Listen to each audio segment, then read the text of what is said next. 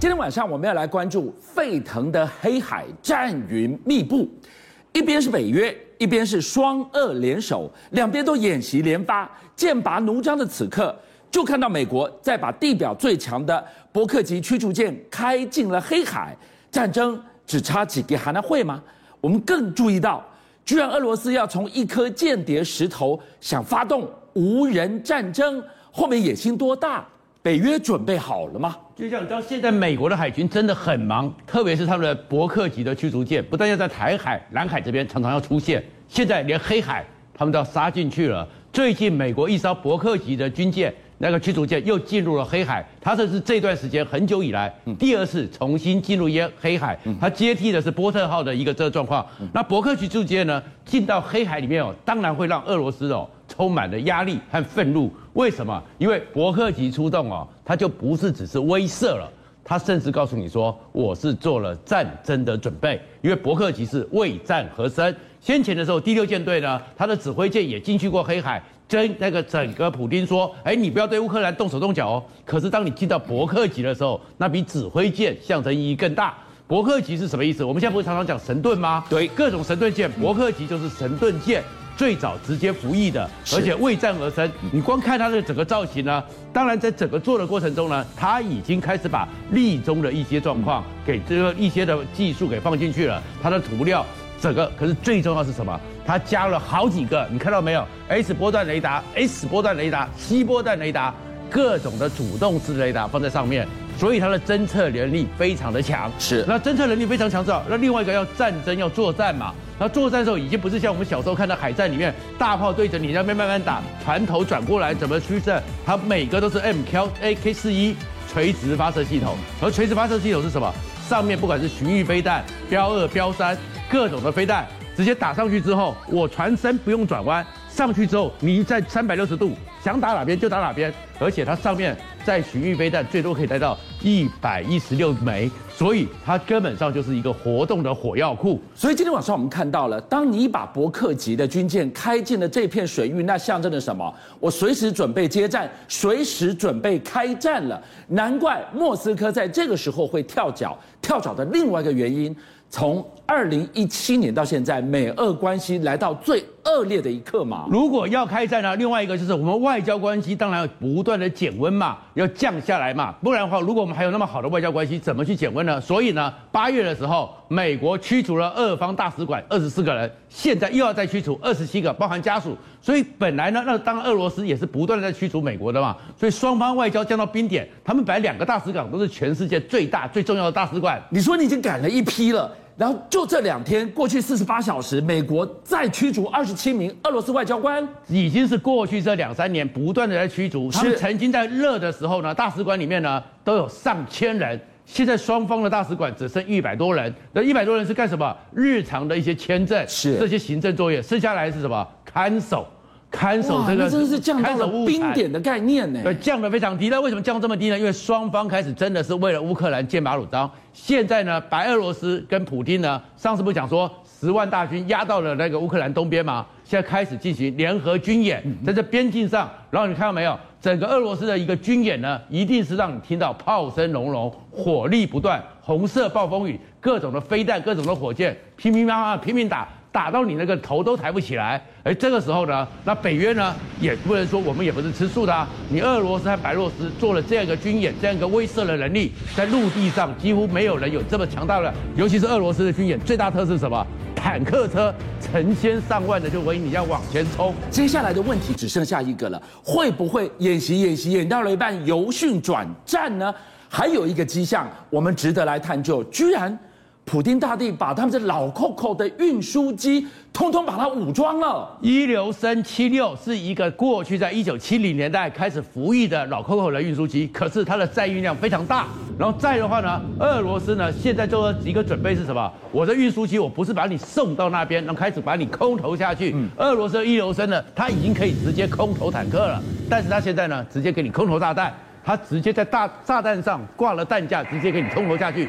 运输机我一翻身一变，立刻就变成了轰炸机、飞弹卡车了。飞弹卡车，而且呢，它上面在机尾的时候还加了一个机炮，而这机炮呢，一分钟三千两百发，哦这哇对地空袭，这个打的是多么猛烈。是可是你们刚看到没有？它丢下来的运输机，这是俄罗斯哦，比美国强大的地方，它的运输机改成轰炸机。可是你看它炸下来这个几个点呢，误差很小，都才几公尺而已，哎。暴力美学，你不要觉得不准，准的要命、啊，准的要命。这个是什么？就我们先前讲过，希特勒当时不是炸掉他们两千多架飞机吗？立刻把民航机一改。就变成是轰炸机，所以俄罗斯一直有这样一个水准，一个传统。现在去武装你的一流生，那美国不会吗？美国也有老飞机啊。那美国就是把它的运输机也开始学，但是美国呢，还是一样，不像俄罗斯这么的猛，这么的凶。所以他们你看这运输机就直接从一千公尺往三百公尺这边下去，就直接给你丢炸弹了。那美国呢，还是要保护飞机，还是要保护人，所以呢，他们用的是一个托盘式的飞弹系统。放在那边，然后就飞到半空的时候，就像看到打开机尾，然后就把它滑出去，滑出去之后再遥控。美国的高科技是很强的，所以这个空中你看弹出去之后，掉出去之后，你盖一个一个一个方架，对不对？那架上里面都是一颗颗的飞弹，A G M 一五八这种飞弹，然后再打打出去。这样子是说我可以不用到下面炮火的范围，但是我也可以用飞弹来打你。可是呢，看起来当然是美国高科技让我们觉得惊艳，可是俄罗斯的暴力美学让你觉得惊恐。俄罗斯的高科技可也没有丝毫半点落后美国。我们给大家来看，这颗石头不一般呐、啊，普丁居然动用了这一颗名为“间谍石头”，他要干嘛？普丁其实呢，俄罗斯的暴力美学，另外一个他告诉你的是高科技，我也很强得很。美国打跑不是常常讲说他们要做成苍蝇吗？做成鸽子吗？做成无人机去侦测吗？俄罗斯就是说我们的学生都做得出来，这个是他们军校的学生自己用最廉价的、非常便宜的，不是你你美国打跑这样一个最高级的单位。做出来的间谍石头，会走路的石头，会走路的石头。你看他们呢，就做出来一个石头，对不对？那个外形什么？你在路边上看起来完全的不起眼。然后这个石头呢，走到两公里之外呢，开始石头会慢慢的会走路，会走路之后呢，它上面镜头出来，可以去侦测方向，定位好，然后就在那边十五个小时，我就守在那里，慢慢的把你所有东西都监控下来。那你经过路边看到这么一颗石头，你根本不会感应，但是。他其实就是俄罗斯的间谍，他告诉你说，我的无人机、我的侦测技术比你还强大。将来如果你真的要跨进俄罗斯本土的时候，路边的石头可能都把你盯着紧紧的。哎，我看都不会多看他两眼。结果呢，你已经全程被他跟拍，传到两公里外的伺服器了。你觉得普丁到底只是这样吗？没有。他居然一步一步要打造天空激战未来的场景啊！是的，其实俄罗斯最厉害是什么？他俄罗斯的无人化的武器是非常的强大。所以美军不是现在 F 三十五要带着一架 F 三十五带着三架女武神变成一个空中的机群吗？俄罗斯告诉你说，我们早就做到了，他们就把他们的无猎人无人机给你秀出来了，速度高达八马赫，而且这个猎人无人机呢，整个是可以变成苏凯五十七当成一个主机在指挥，然后他们是一堆当成僚机，然后我就指控。操控你，然后让你呢去跟人打仗，当成是空中的轰炸机。所以我们现在看到的猎人无人机群，它本身零点八马赫已经有极佳的隐身性能，搭配了一个隐形的苏凯五十七当它的中程僚机。哎，对，因为其实麻烦是什么？立中战机的麻烦是我的那整个飞弹都要藏到机腹里面去，所以载弹量不大，受到限制了，受到了限制。但是我只要一打开机腹的时候，我就现身了嘛。对。可是呢，如果我用这样一个。大量的猎人无人机，而且他们要做至少很快的，在几年之内两个中队，对，两个中队就跟着苏凯五十七，到时候你天上飞的时候，而你看它的整个作用呢，它呢基本上已经是像美军的六代战机一样。是没有尾翼的，就是直接的往前飞，因为它其实相当的廉价，相当的成本很低，所以它就可以做成这样子一个中程僚机。然后呢，我是大量的轰炸。现在呢，还有 Mark 无人机系统了。Mark 无 Mark 无人机系统是什么东西？？Mark 无人机系统你会看到是我们过去的时候在学的时候呢，你会看到是什么叫做。步装步合一嘛，就是装甲车往前冲，然后步兵跟在后面。对，然后呢，步兵在那边进行装甲车掩护你，步兵在后面攻击，对不对？这段画面在进行什么样的一个测试？在冰天雪地里面。对，我不用怕，像那个我不会冷，不会怎么样，因为我是一个无人的坦克，坦克上面有两个非常精准的机炮，对，甚至还带着两个反坦克飞弹，我跟你进行坦克大战。然后我人呢，躲在三公里、五公里之外，我跟在后面，但是。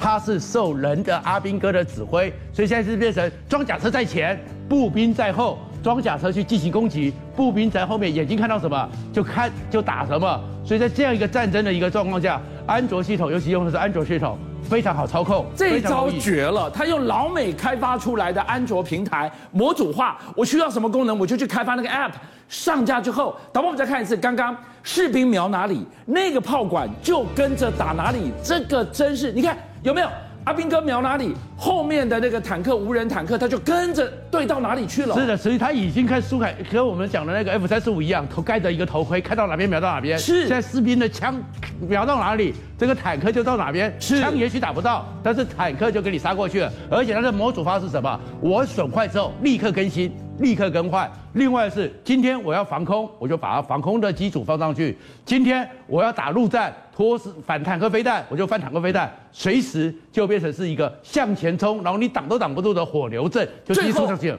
最后我一个纳闷的问题是，无人机 AI，这不是老美都走在前面的？我们就老讲普丁大帝的好，那美国呢？束手吗？美国是无人机还有 AI 技术很强，但是美国呢有人造精神呐、啊。联合国会要求他们说：“哎，你们 AI 不能做成战争工具嘛？”但是苏联从来就没有去相在乎你这件事情，所以美国最近看到这种 AI 无人机也吓到了，所以他们最近在亚利桑那一个趋同演习，大量的无人机送上去，然后大量的无人车在下面，他们是什么？进行侦查，然后 AI 是非常精准。我们很多人看到了资讯之后，立刻统合下来，统合下来把资讯传到后面的 M1A2 啊这样一个坦克。等等，你的意思是说，今天在侦测当伺候当探子的是无人机，无人机彼此之间可以沟通有思考，给它 AI 的功能，它会提出一个最佳化的攻打方案啊。对，但是武器还是后面由人超过的那种武器，但是美军俄罗斯不一样，但是俄美国人用这做。邀请您一起加入五七报新闻会员，跟俊相一起挖